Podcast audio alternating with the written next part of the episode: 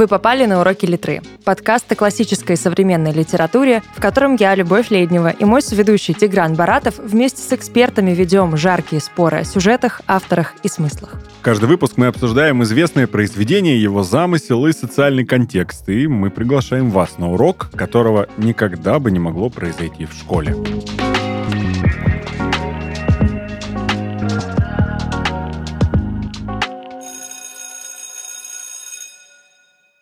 На этот урок мы пригласили Полину Парс, блогера, автора YouTube-канала «Читалочка». Полина, привет. Привет-привет.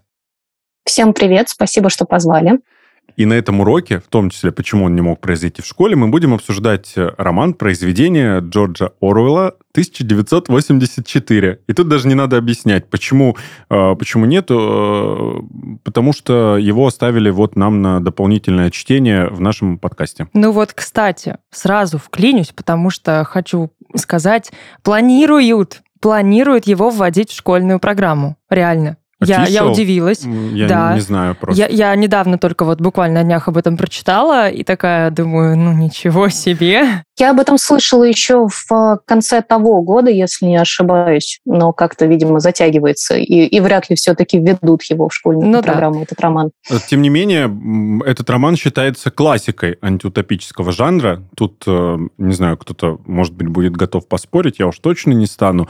В принципе, если говорить о том, что это классика антиутопического жанра, то, не знаю, нужно ли говорить о том, что для нас с вами антиутопия в этом смысле. Для меня 1984 — это в чистом виде антиутопия. Это э, настолько детальная антиутопия, это настолько вот схема, да, если ты хочешь понять, э, что такое антиутопия, и захочется ли тебе читать что-нибудь в этом духе, почитай 1984. Интересно. Интересно. Может быть, э, может быть, у Полины другое мнение. Э, для тебя это антиутопия?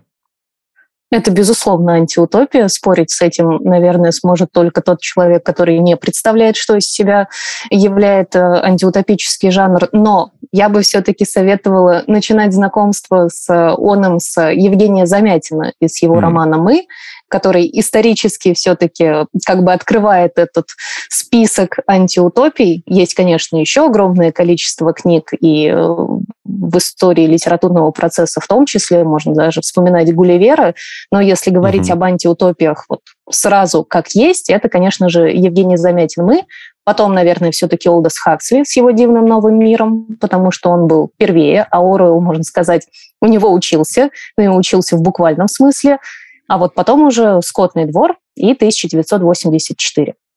Вот такая классная последовательность. Угу. Спасибо тебе. Прям инструкция к применению такая. То есть бери и читай. Да. Погружайся в мир антиутопии. Главное, не сойди с ума под конец. Я просто фанат антиутопии на самом деле, поэтому вы, правильного человека позвали, наверное, на эту беседу. Здорово. Может быть, мы сейчас как раз э, вместе, не может быть, и нам придется разобраться. Я предлагаю погрузиться в роман, сразу. Чего ждать? Ну, да. Если говорить о социальной структуре государства, в котором происходит действие романа, да, а, можно опять же, обсуждать, тоталитарное оно или не тоталитарное, или оно авторитарное может быть. Какое же оно? На мой взгляд, это тоталитаризм в том виде, в котором он мог бы быть. Ну, то есть, если мы говорим о книге, да, нереальность. Вот. В реальности вот он таким и мог бы быть тоталитаризм. Вообще у тоталитаризма у него же есть признаки, да, угу. и в принципе то, что происходит в, в романе, никак не противоречит тоталитарному государству. Поэтому, если выбирать э, тоталитаризм там или нет, я выберу тоталитаризм. Это, это очень непозитивно звучит выбор тоталитаризма на самом деле. Но, опять же, наверное, буду так вбивать немножко гвозди и скажу, что спорить тоталитарный там режим в океане или все-таки авторитарный, тоже, к сожалению, нет смысла, потому что сам Оруэлл э, определял как тоталитаризм всю эту историю. То есть сам автор нам сказал, что да, это тоталитаризм, да, он довел все до абсолюта, но все-таки это тоталитаризм. И все признаки этого режима, этих форм отношений, так скажем, да, общества и власти, хотя отношениями это назвать все-таки трудно, но это тоталитаризм и, и, все. Ну да, там присутствует, э, присутствует вот эта вот история с тем, что вроде бы, казалось бы, как бы свободы как таковой нет, да, там все, все контролируется, но при этом вот эта псевдоистория с тем, что люди вроде бы объединены, и ты смотришь, ну да, вот же, есть, есть вот эта категория людей, есть вот эта категория людей. Их как минимум объединяет то, что э, они относятся к тому или иному слою общества. Но при этом они э, все равно раз, разрознены. Очень. Вроде бы и вместе. Да, я, кстати, подумала еще о том, что даже если говорить, да, о тоталитаризме как таковом здесь, в этой книге, он просто представлен через максимальную такую линзу гиперболы. А, то есть это не... Он не, не то чтобы в чистом виде здесь представлен, но он представлен в абсолюте, вот как и Полина уже сказала, а, потому что в любом случае, задача Оруэлла была показать, э, да, вот такое вот марвеловское «что если?». Угу. Что если вот все-таки тоталитаризм будет вот таким, максимальным э, в своей апогее какой-то, в своем каком-то абсолютизме, и вот как-то не, не то чтобы весело. И именно поэтому нужно просто говорить о том, что это именно гипербола.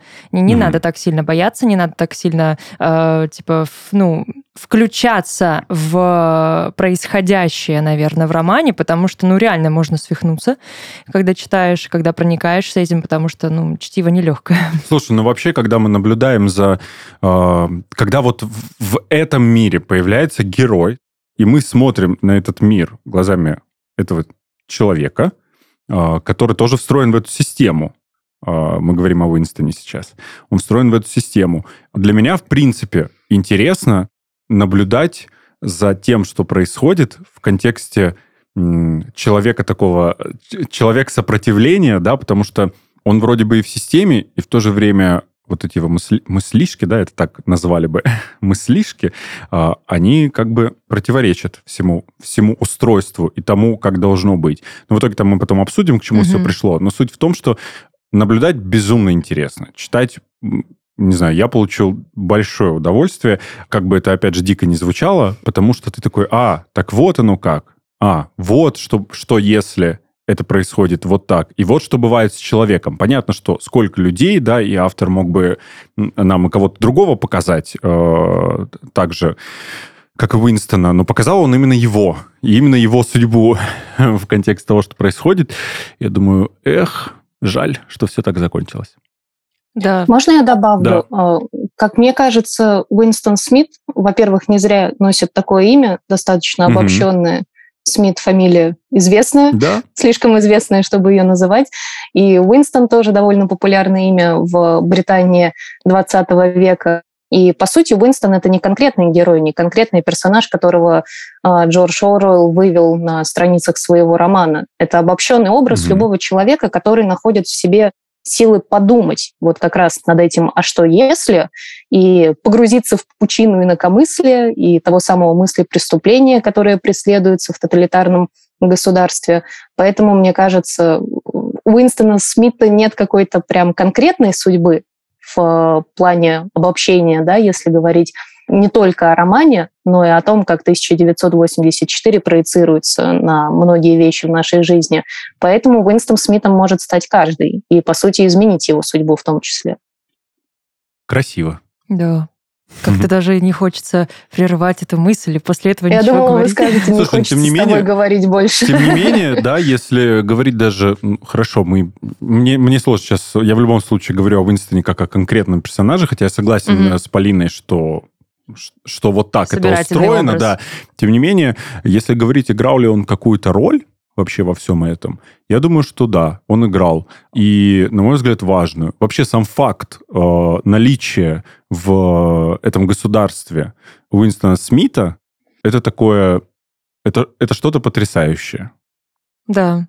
Особенно если это что-то собирательное, угу. да, то есть что э, это не какой-то один есть. конкретный Уинстон Смит, да, а это вот отражение там многих э, таких же Смитов, предположим. Угу. А, другое дело, что у них у каждого может быть своя судьба, вот у него она будет такая может быть, не очень для кого-то для кого-то радостное, да, а для кого-то, кстати, кто э, читал и, и наоборот думал, ох, какой он, такие же люди тоже есть, мы не исключаем, да, а то вот я говорю, какой он классный, вот там система была, значит, в романе, вот он значит, пытался там что-то сделать, а, а кто-то посмотрел, потом так ему и надо. Так а, ему потому и что надо. нефиг, да? Потому что нужно было мыслить по-другому. Да, и вот в этом смысле а, мы можем с вами а, попробовать ответить на вопрос, кто такой большой брат. Мне кажется, что а, это что-то эфемерное, да, это конкретный человек, это образ или это в целом общество. Мне кажется, что большой брат, он для каждого свой. Вот каждый наделяет его тем, чем бы он хотел наделить. Если человек в системе, поддерживает систему, э, которая есть в этом романе, и он как бы не может без нее жить, да, он встроен в нее, то для него большой брат это это что-то положительное, это что-то, что контролирует, это что-то, что делает жизнь лучше, правильнее, там выстраивает рамки и позволяет ей оставаться такой же стабильной, замечательной, какой, какая она есть. Э, для кого-то большой, для кого-то это, это вся система, да, кто там находится. А для кого-то это какой-то один конкретный человек. Вот не будь большого брата, система была бы другая. Такое у меня мнение. А, что думаете вы? Я могу очень долго э, рас, рассказывать на эту тему. Если как-то будет очень долго, вы мне скажите. Тут, да, наверное, нужно Тут, наверное, нужно обратить внимание еще и на перевод, да, в самом начале этого разговора про большого брата. Можно говорить большой брат, а можно говорить старший брат. Угу. Как, например, в переводе Виктора Голышева, и мне кажется, идейно это более правильным. А, под большим братом действительно воспринимается нечто довольно образное, да, как система, государство, образы какие-то, общества. А вот старший брат это более конкретно. То есть это потенциально да, какой-то человек, с которым ты вырос, с которым ты вместе воспитывался. Этот человек, возможно, тебя контролировал, следил, во сколько ты приходишь из дома, иногда жаловался на тебя маме или бабушке или папе. Ты за это, естественно, получал. То есть старший брат – это такой более устрашающий образ. И мне кажется, что в книге этот образ, он как раз примерно таким и должен был быть. То есть это нечто, что всегда рядом с тобой, что воспитывалось примерно так же, как ты, и в итоге стало тем, чем стало. Не самым, наверное, приятным, но все-таки стало. Как мы с вами знаем, э, с учетом того, что мы все вроде бы как прочитали роман, да, я имею в виду, что слушатели вряд ли обратятся к этому подкасту, если они, например, не читали 1984. Но мы с вами знаем, что большой брат — это нереальный человек. То есть этого большого брата уже как такового нет. Это стало символом для того, чтобы управлять людьми. Вот, мне кажется, это самое важное. Если пытаться уйти в дальнейшие метафоры, то большой брат или старший брат это любая деталь того механизма, которая окружает э, Уинстона Смита и всех его там друзей, знакомых, сослуживцев. То есть это не только камера, это не только телеэкран, который за ним следит. Притом, кстати, заметьте, он не следит за ним, когда Уинстон спит. Э, Уинстон находит, э, так скажем, слепое да, пятно, чтобы писать свой дневник. Угу. И вокруг него огромное количество этих больших братьев. То есть на него могут донести те же люди, с которыми он делится своими мыслями, если вдруг решился на это. Поэтому большой или старший брат — это все, все государство, вся система целиком, которая нашего героя окружает. Ну, Мне кстати, так кажется. Да. Ну, это страшно осознавать. Ну, то есть не хочется. Я понимаю, я поэтому, наверное, ищу варианты. Ну, я тоже вот сейчас вот сижу, думаю и понимаю, что я, наверное, на все сто процентов с Полиной согласна, потому что, да, вот даже фраза «большой брат следит за тобой», «большой mm-hmm. брат все видит», и это буквально, ну, как бы, а что именно, да, постоянно следила за ними, что именно все видела, это были камеры, это были, теле, ну, вот эти телеэкраны, и, соответственно, mm-hmm. действительно, этот большой брат, это, ну, какая-то больше, наверное, именно идея и технология mm-hmm. слежки, то есть само по себе государство как таковое, вся эта система следит за тобой, и она и есть тот самый старший брат. Как бы разрушить уже, да, как, когда ты думаешь о том, что можно, например, там а, противопоставить себя одному человеку, тому же старшему брату, это, ну, как-то более-менее еще возможным представляется себе. А вот когда ты уже понимаешь, что, да, существует ли старший брат, которому можно себя противопоставить, и тебе как бы вроде бы говорят, конечно же, существует, вы что, нельзя же вот это мысли преступления допускать mm-hmm. такое. Но потом ты понимаешь, понимаешь, что его нет, и понимаешь, что значит и противопоставить ты себя некому, а значит и сражаться не с кем, не с чем, и значит в любом случае, да, мы получаем концовку, которую получаем. Но есть еще маленький нюанс. Ведь получается так, что большой брат и внутри людей этого государства. Да. То есть система их поглотила, он внутри их, и если сопротивляться, то в первую очередь с этому большому брату, который есть внутри тебя, который ну, можно сказать, есть такая внутренняя самоцензура. И вот в этой самоцензуре э, внутренней, да, и, и угу. не только, Уинстон э, все-таки находит, находит необходимым завести секретный дневник. Да? Угу. Словосочетание «секретный дневник». Хотя, казалось бы, дневник, он по определению, Итак, да, что-то секретное. Да, почему? Почему он решается это сделать, несмотря на то, что серьезное нарушение? Если задаваться этим вопросом, я думаю, он сделает, чтобы не сойти с ума если коротко. Потому что по длине, я думаю, могут Люба с Полиной сказать, Но у них он, лучше в принципе, получится. и сам об этом тоже говорит. То есть вот из-за того, что все эти процессы у него в голове да, происходят, да. а там даже и думать-то нельзя, угу. запретно, да, в каком-то не том направлении. И чтобы как раз-таки этого не было в его голове, и, не дай боже, никто не отследил там, он это как бы выплескивает и на бумагу. То есть тоже, да, и чтобы не сойти ну, с ума. странная логика, но... Там вообще но, логика да. везде немножечко похрамывает в этом государстве, если честно. Но э, ладно, они на ней хромают много лет. Настолько много, что даже не знаешь, какой действительно год на дворе. Да. Вот этот дневник Уинстона, он как раз и введен для того, чтобы показать этот разлом не логики, которая присутствует в государстве. Вы вспомните первую строчку, я сейчас, наверное, криво ее процитирую, но mm-hmm. она категорически важна. В нашем переводе сохранена эта специфика, что часы пробили 11, а, часы пробили 13, прошу прощения, mm-hmm. говорилось. То есть 13 ни одни часы пробить не могут. Mm-hmm. Ну, они бьют только 12 раз. Да. И, соответственно, уже с самой первой строчки вы понимаете, что сейчас все пойдет по-другому в романе. И несмотря на то, что вам рассказывают про устрой этого государства, дальше все равно начинаются вот эти вот изломы времени и пространства, которые как раз помогают организовать этот секретный дневник. А, плюс я вот согласна с тем, что действительно дневник для того, чтобы не сойти с ума. И это тоже важная деталька. Можно даже говорить о том, что Оруэлл немножко так э, запрыгнул в будущее, потому что сегодня мы, например, для этого используем психотерапию. Важно выговариваться, важно проговаривать какие-то моменты, которые доставляют дискомфорт твоей душе, иначе без этого действительно можно сойти с ума. Поэтому вот, по сути, он использует дневник как раз для такой а, внутренней психотерапии, опять же, чтобы совсем не потекли мозги. И тут вот э, мозги, казалось бы, куда им еще течь, да, и тут появляется любовь. Любовь. Любовная линия, да. Вот, вот она, Джулия, и они не то чтобы с Уинстоном похожи, ну, то есть не похожи. Вообще. да. И, и зачем это нужно, да, автору? Для чего он это делает? Я вот на самом деле, пока читала, и вот в первый раз, когда читала книгу, и появляется эта Джулия, появляется эта линия, у меня все мысли в голове нафига оно тут надо? К чему вот, вот это здесь введено? Это же вообще ну, не, не про любовь история. Вообще не про любовь. Она про жизнь, а в жизни есть Но место и про любви. любовь тоже. Потому что заканчивается это все у нас любовью. Угу. Ну, не к Джулии, ну ладно, но любовью.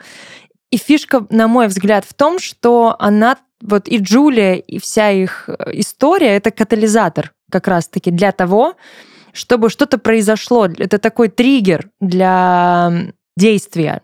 То есть потому что, ну, мне кажется, Уинстон еще много лет мог бы вести этот дневник, и ничего бы mm. не произошло, ничего бы не поменялось. Он бы также и ходил, и думал, и думал, и думал. Но с появлением Джулии он начал действовать. Здесь у меня уже еще какая-то отдельная теория заговора в голове появляется. Типа, тоже... может быть, Джулию кто-то заставил его спровоцировать? Думаешь, у меня тоже есть теория. Она ведь хочу... очень быстро сдалась. Мне, ну, интересно, чего что... бы? Мне интересно, что скажет Полина. Зачем там любовь?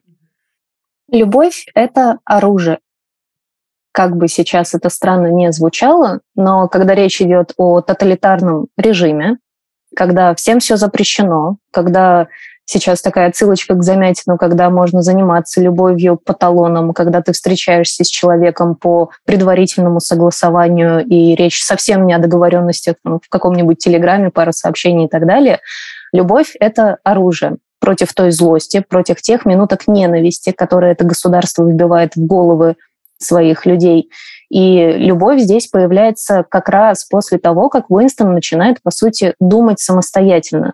То есть он находит в себе какую-то точку сопротивления, развивает ее в своем дневнике, и вот магией сюжета, магией писательского пера Оруэлла появляется любовь. Любовь способна сопротивляться всему этому ужасу, который есть в режиме тоталитаризма. Хм. Вот. Для этого там любовная линия, потому что именно с помощью любви Уинстон понимает, что жизнь может быть другой.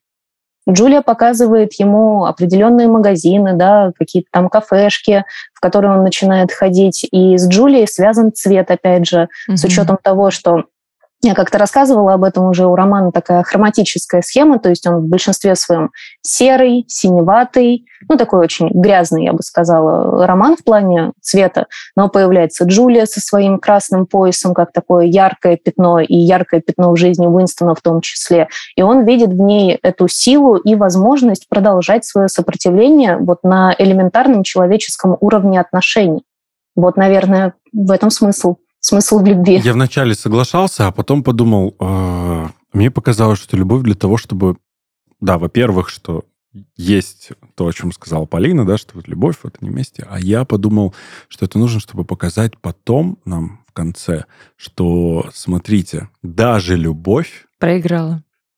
То есть, смотрите, да, вот, вот оно как бывает. То есть, казалось да. бы, да, казалось бы, что, ну как это, да, вот два человека, такое чувство, а, а нет, не встраивается, не место здесь этому. То есть, да, это, это система, Любовь которая... тоже должна быть правильная которая искореняет людьми. ну, какие-то природные вообще инстинкты и чувства, эмоции, искореняет человека, по сути. И это же еще вызывает отвращение, э, может вызвать отвращение к героям, потому да. что э, они же, получается, предали, предатели. они же, получается, Слабаки, да? предатели, как, как же можно... бездушные, Да, даже если ты да. сопереживал людям и там разделял э, какие-то их э, мысли, в тот момент, когда люди друг с другом да, мы же воспринимаем это, они друг угу. с другом так поступают, как поступили они, ты думаешь, несмотря, неважно, по какой причине, да, то есть э, ты думаешь, нет, я, я бы точно любимого человека нет. И в этот момент ты уже не сопереживаешь им. Ну, у нас, да, литература как-то мировая приучила к тому, что ты жертвуешь всегда собой ради mm-hmm. любви, во имя любви, во имя жизни другого человека.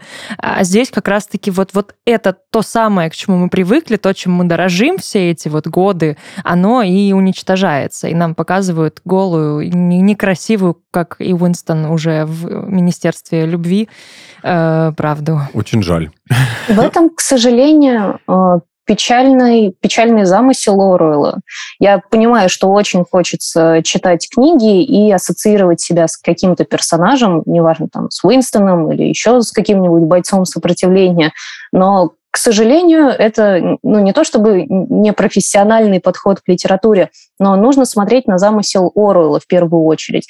Да, печальная концовка, что любовь тоже оказывается ну, так скажем, побеждена этим режимом.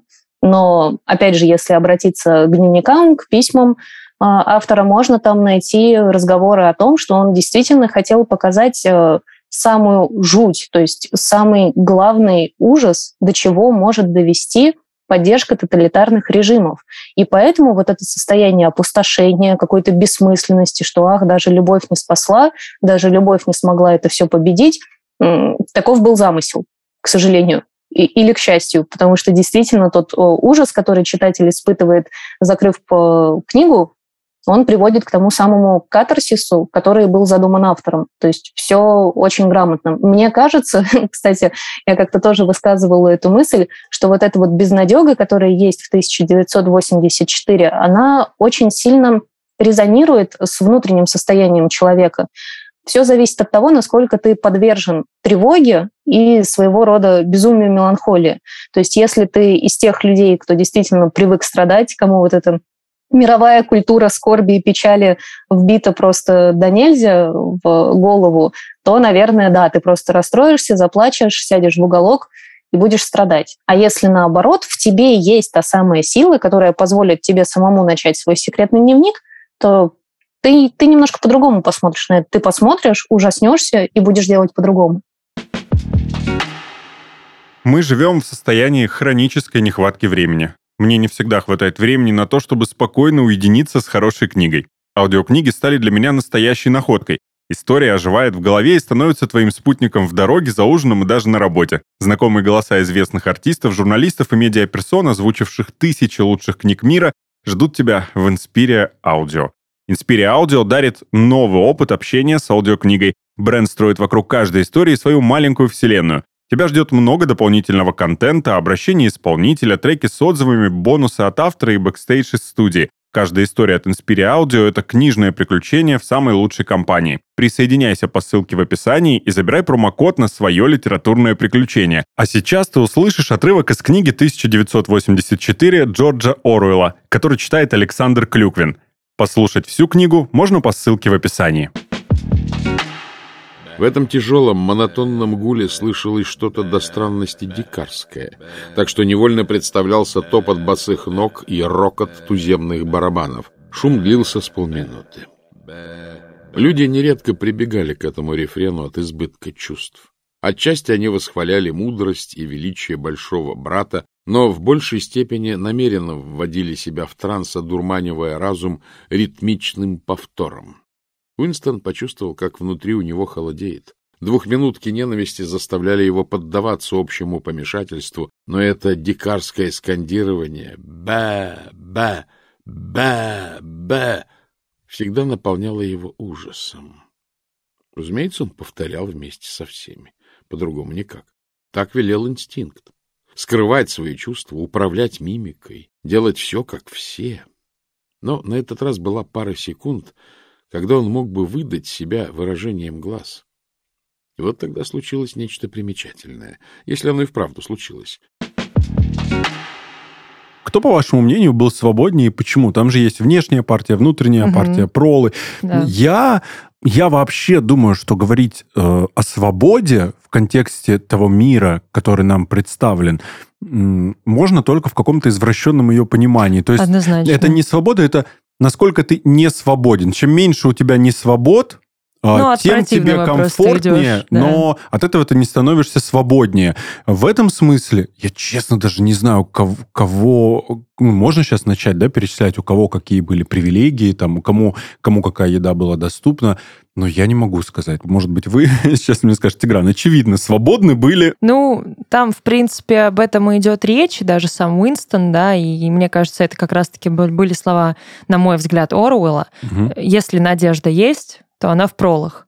И, наверное, я вот буду топить за вот этих ребят, которые, в принципе, ну, в отличие, как минимум, наверное, от внешней партии, в которую входит как раз-таки Уинстон, они свободнее потому что Уинстону приходится врать, приходится изворачиваться, приходится как-то там какие-то лазейки искать, он не может ни полюбить, не может ни семью завести, ни жениться, ни развестись, ничего, короче, не может сам сделать. Мне кажется, даже одежду себе выбрать сам не может. Ну что, кажется, не может. Угу. Синий комбинезон носи, нет, она все. не поможет. Да. А пролы, они такие, типа, хочу, пою песенки. Хочу mm-hmm. вот того человека и беру того человека. Но мы опять начинаем, мы перейдем в категорию все равно, в чем свободный, не свободный. Ну да, ну внутренне, мне кажется, все-таки и по, и по действиям, и по каким-то Блин, сейчас сама себе буду противоречить. я просто сколько вот сижу и мы обсуждаем, я понимаю, что во мне какой-то плюрализм борется очень мощный. И даже когда мы говорили про образ главного героя, какова его роль, я думала и о том, что ну, он важен и для самого себя, и для человечества, и для будущего. И я понимала, насколько он важен для самой системы, чтобы она жила дальше. Потому что им же нужно и, так сказать, да, мы попозже обсудим, почему его не убивают, и почему он остается в живых. Но это тоже его роль выжить. И вот этот плюрализм, он и сейчас во мне борется, да, то есть кто свободнее. С одной стороны, пролы и не думают ни о чем, да, и вот эта необразованность какая-то и отсутствие, э, наверное, ну, вот этого, опять же, образования и mm-hmm. должного уровня мышления, она им мешает. Но мне кажется, даже здесь можно говорить не о том, кто свободнее, а кто счастливее в этом мире. Потому что, ну, свободнее, очевидно, большой брат. Полин, есть эта категория свободнее и кто, по твоему мнению? А, я, как самопровозглашенный амбассадор своего собственного тайного общества борьбы с позитивом, буду топить, наверное, за, Обожаю, не, давай.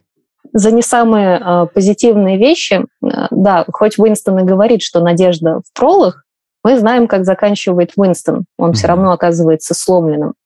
Тут, наверное, нужно обратиться к дополнительным источникам. Есть у Энтони Бёрджеса такая книжка «1985».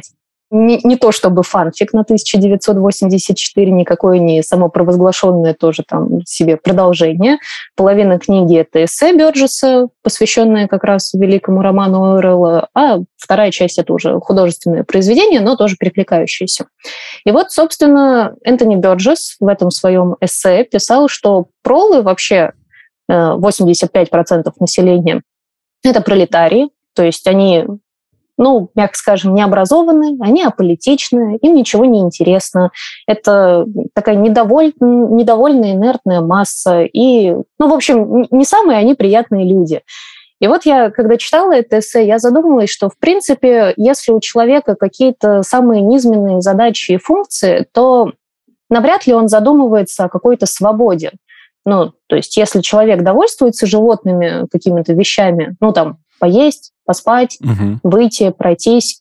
Ну, согласитесь, он не думает о свободе такой человек. Но просто у него в голове нет категории Ну, я думаю, мыслей. он чувствует себя свободным просто. Ну, по определению. Но он об этом но тоже не, думает, думает да. да. Не думает. Но если человек не думает о свободе и не задается вопросом, свободен ли он, он свободен или нет?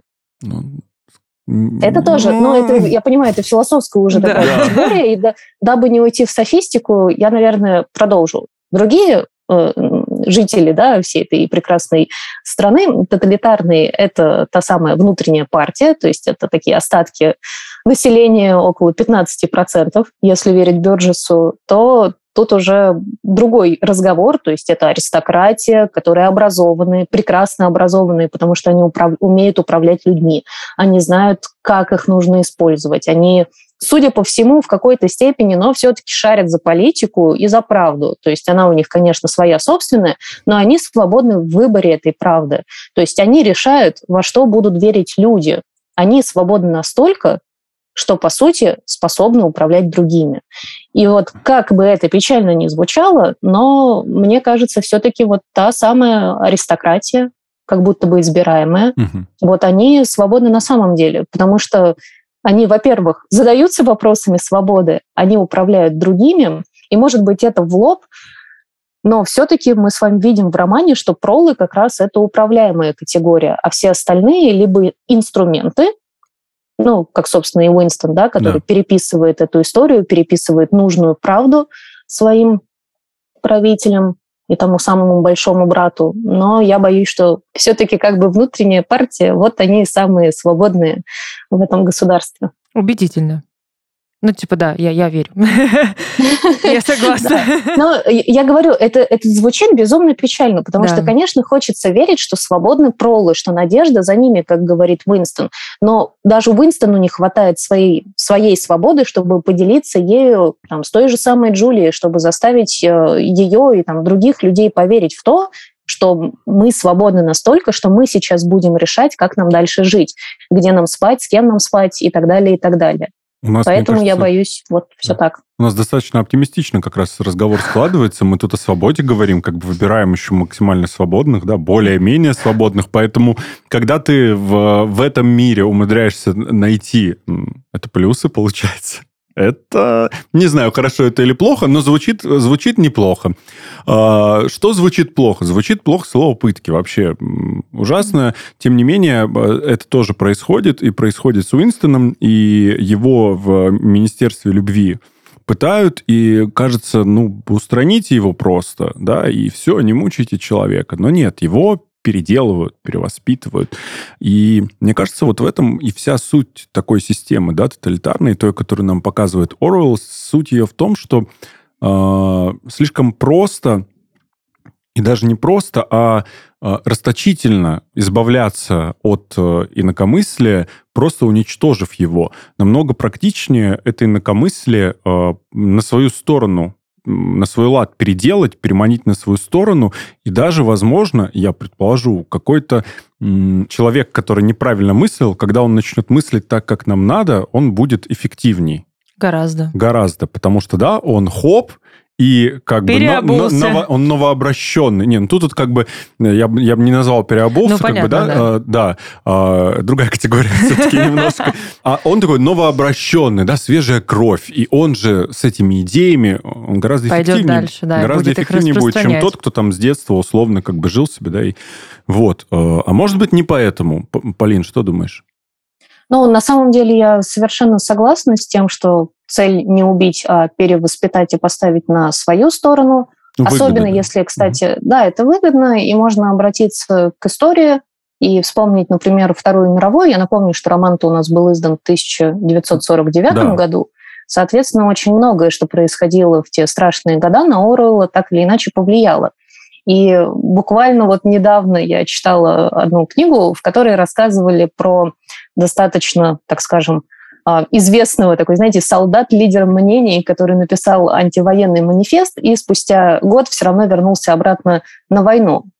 По каким причинам, непонятно, но вроде бы как просто его пристыдили, то есть воспользовались его страхами и фобиями, что вот э, ты вроде бы военный, но отказываешься от своих солдат, отказываешься их поддерживать, ну и, соответственно, это как бы очень сильно похоже на то, что происходит с Уинстоном в Министерстве любви.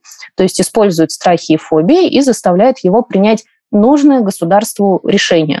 Это, естественно, тоже все есть, и комната пыток, кажется, 101-я, да, 101-я угу. комната, в которой пытают, тоже имеет под собой историческую подоплеку, потому что, опять же, а, в BBC была, по-моему, студия, в BBC, если не ошибаюсь, если ошибаюсь, простите меня, пожалуйста, но в BBC а, сам Джордж Оруэлл посещал такие длинные-длинные собрания во время Второй мировой, когда служил в Министерстве информации Великобритании.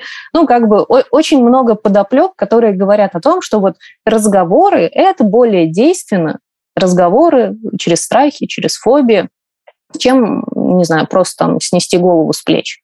Потому что в любом случае любой человек для тоталитарного государства это инструмент, это, если хотите, ну, там, кусок мяса в холодильнике, который когда-нибудь да пригодится. Поэтому зачем его просто выкидывать, если затем из него можно там пельмешки сделать?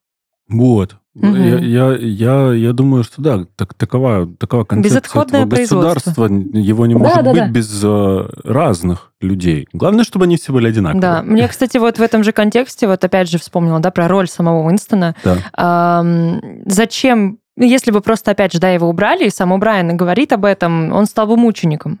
А мученичество — это у нас уже немножечко про религию. Религии нет в океане, нет ей места, нет места молитвам, соответственно, м-м, нет, не наш э, путь, надо выбрать какой-то другой. И как раз-таки эм, каждый раз видеть, как они ломаются и как они прогибаются под систему, и как они справляются с инакомыслием, и каждый раз у них получается там все лучше или все хуже, и они буквально, да, вот он говорит, ты последний человек, в тебе все человечество, и они его искореняют, и они с ним справляются, с человечеством. Вот в этом роль как раз-таки того, чтобы его пытать, а не убивать, потому что им не нужно убить человечество, им нужно его переделать под себя как большой поклонник находить э, религиозные отсылки там, где их нет. Я вам сейчас расскажу одну из своих безумных теорий. Можете надеть шапочки. Так, теории. Но на самом деле э, религия в 1984 есть, только понятия подменены. Ну да. У нас есть старший там, большой брат, который, по сути, заменяет э, Бога. Есть инструменты влияния, своего рода молитвы, да, минутки ненависти, угу. чем не молитва. Все сидят, слушают, как будто бы в приход пришли послушать э, кого-то более близкого к Богу, чем сами все эти пролы и другие сотрудники различных министерств. И если даже вообще как бы заходить очень и очень далеко, то в образе Уинстона Смита, если, конечно, ну, совсем упороться, можно увидеть Христа. То есть Я об этом пришел человек, да, пришел человек, который ну, это сказал... Вы придумали все. Ну, да, пришел человек, который сказал, что сейчас я вам расскажу про любовь, чем не Христовы правила, расскажу вам про свободу, что тоже как бы связано в какой-то степени с религией, про свободу, в конце концов, и рассуждать, что тоже можно связывать с верой. И просто та самая предыдущая старая религия, вместо того, чтобы распять Уинстона и действительно сделать из него жертву, вот как правильно э, Любовь сказала, мы видим перевоспитание. То есть, если хотите, такое переизложение Евангелия на новый лад. Мы видим несколько другую историю потенциальную. То есть, грубо говоря, э, очень много лет назад, э, когда потенциально мог э, жить человек с именем Иисус Христос и повести за собой людей, все могло было быть вот так. Если бы его не распяли, а просто перевоспитали, вполне возможно, я надеюсь, сейчас это никого не оскорбляет, но никакого христианства могло бы и не быть. Там, кстати, на мой взгляд, даже есть э, не то чтобы антихрист, но намек на анти такой вот религиозные какие-то аспекты. Это то самое братство, потому что когда у Брайан спрашивает, задает им вопрос, вот эти, да, клятвенные, типа, ты убьешь, ты украдешь, а это же буквально заповеди. То есть да, вот пойдешь Джули... ли ты против заповедей? Да-да-да. И именно так все. И если продолжать раскручивать всю эту мысль, там на самом деле найдутся десятки отсылок. Не знаю, я здесь, э, знаете, сторонник какого, э, чего? Я вот думаю, э, в принципе, э, в принципе, да, э, можно находить. Другой вопрос, делают ли авторы это специально, потому что, ну, как бы это не секрет, что, э, сек, что секрет, простите за тавтологию, успешного романа и произведения, вот бери как бы каноничную такую историю, у тебя есть мессия, есть страдания, есть там а, те, кто предадут, есть те, кто всегда рядом, есть те, кто отвернутся, но вернутся. А, и как бы вот пиши, да, и Джоан Роулинг с, с Гарри Поттером тоже, там, если покопаться, да, там ну, куча да. лекций есть на этот счет. Но я вот все-таки сторонник того, что это все мы, люди, сами себе начинаем додумывать и находить вот эти все религиозные отсылки. И, ну, конечно, они хотели так. Полин, без обид, это как бы, да, просто в том смысле, что каждый по-своему смотрит. Я, например, не вижу в этом ну, не вижу ничего религиозного. Я могу объяснить именно на примере 1984, почему так важно найти лично мне, а. по крайней мере, там отсылки со знакомым сюжетом. Конечно, у меня, может быть, крыша поехала. Это я тоже не исключаю, потому что я могу найти все эти моменты вообще в любой книге, которую мне дадут в лапки, я там все равно найду mm-hmm. что-то христианское. Это как mm-hmm. бы, как не знаю, какой-нибудь с Кристофером Ноуном э, отсылки нахожу. И ты ищешь знакомый сюжет, в той книге, которая тебя пугает. Ну, грубо говоря, ты заходишь в темную комнату, там страшно, особенно если ты, например, боишься темноты. Страшно. Ты начинаешь искать на ощупь какие-то знакомые предметы, как минимум стол, чтобы не убить свой мизинчик. И это очень важно. Точно так же из 1984. Сюжет жуткий.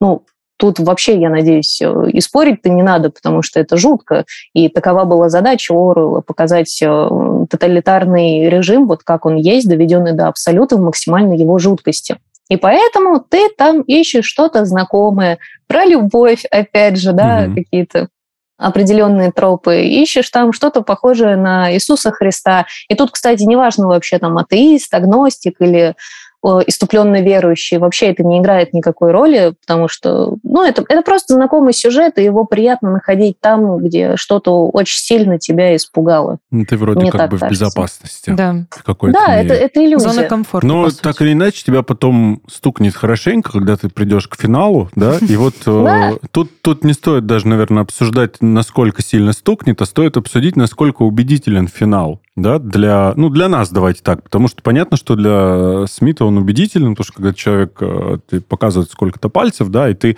тебе показывают 4, а ты говоришь, да, их 5. Ну, то есть, э, ну, тут все понятно, да, для него это как бы все убедительно, звучит убедительно. И для меня, для меня сама концовка, финал, и вот все, все то, что происходит в конце, через эти муки и страдания, я, я не, пов... не то, что не поверил, я просто, ну, как бы у меня нет таких кейсов, да, как говорят. Я, может, оно и к лучшему. Но что через вот это человек, который мыслил вот так, а, мне казалось, что этот человек, он до последнего не, не перевернется, да, как монета. Он не перевернется. То есть он скажет, лучше меня сотрите, лучше меня удалите, да, то есть сделайте со мной что хотите, но нет, я, я не могу. А когда он переворачивается, ты такой, ну, не знаю, такое возможно. Может быть. Что думаете? Мне, кстати, кажется, что окончательно он перевернулся и поверил в то, что дважды два — пять. Ага. А, это момент уже вот именно в самом-самом-самом финале, где они встречаются с Джулией после всего. Угу. Потому что он изначально видит ее, и в нем-то все еще живет та самая надежда. и она разгорается снова. То есть вот вспышка, она есть, и он думает о том, что они обнимутся, он думает о том, что они поцелуются, о том, что все еще будет хорошо. И вот тут-то он и переворачивается. В тот момент, когда происходит этот разговор, и они признаются друг другу в том, что они друг друга предали, что Джулия сразу это сделала, не задумываясь.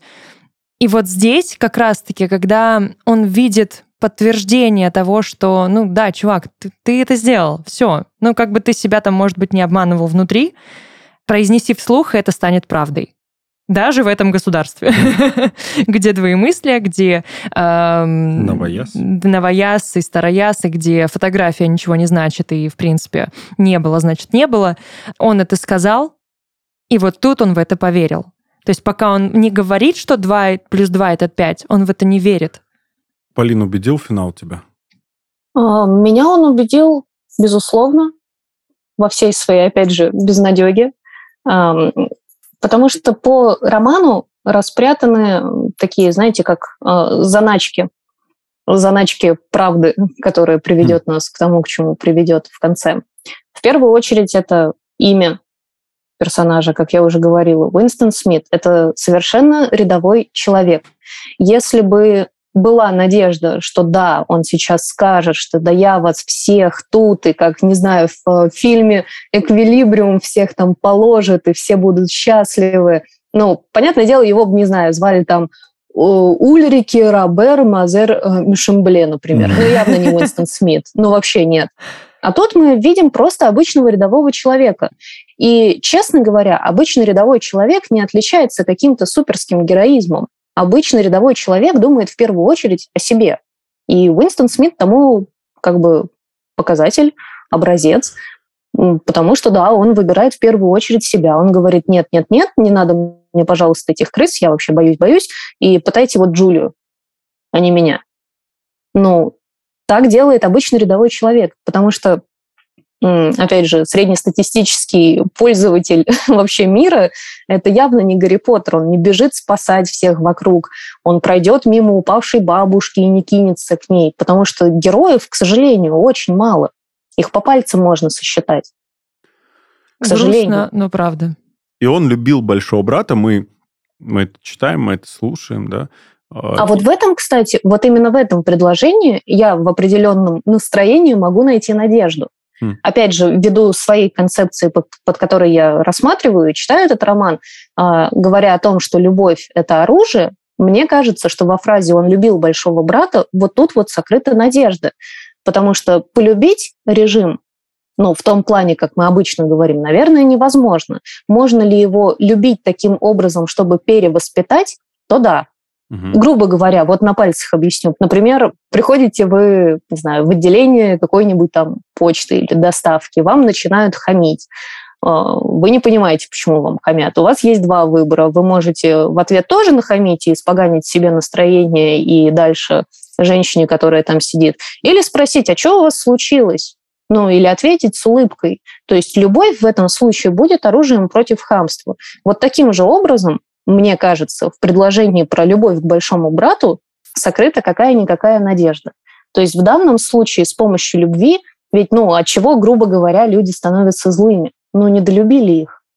А тоталитаризм в нашем случае, да, в романе Оруэлла, это все-таки про злость, про ненависть, про нелюбовь.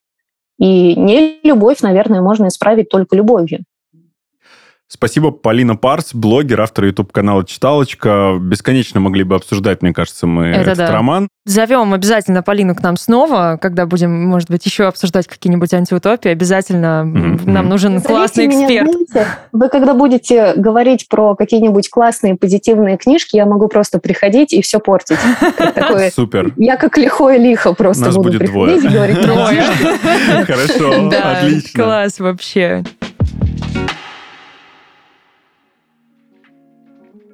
Это подкаст «Уроки Литры». С вами были его ведущие Любовь Леднева и Тигран Баратов. Ваше домашнее задание – подписаться на нас на всех популярных платформах и присоединиться к спорам в комментариях. Услышимся на следующем уроке. Пока!